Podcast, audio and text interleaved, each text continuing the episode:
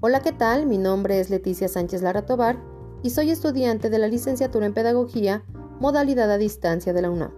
Y te quiero dar la más cordial bienvenida al podcast Relevancia del uso de la estadística en el campo pedagógico, en el que hablaremos de la importancia de la estadística en el quehacer profesional del pedagogo.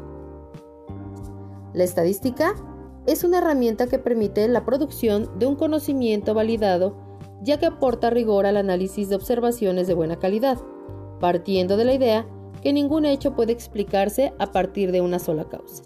Es decir, todo hecho está determinado por una serie de factores que afectan en lo individual y en lo colectivo, ubicando al sujeto en similitud con un grupo o grupos con quienes comparte una serie de características que son de interés para la elaboración de un estudio.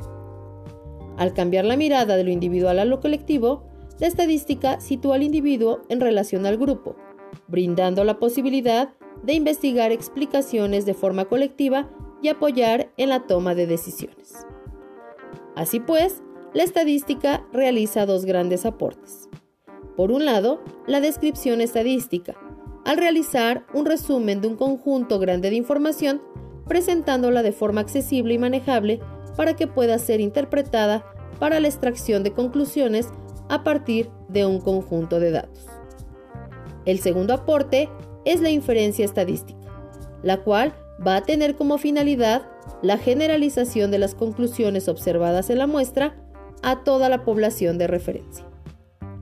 Como un ejemplo del uso de la estadística en el campo pedagógico, podríamos mencionar el análisis de información sobre la deserción escolar.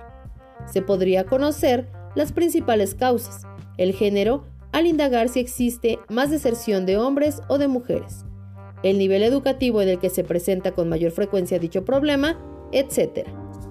Otro ejemplo podría ser establecer si el uso de una determinada estrategia didáctica permite mejorar la comprensión lectora en una muestra seleccionada y en caso de comprobarse dicha hipótesis, generalizar el uso de dicha estrategia al resto del grupo para mejorar su rendimiento.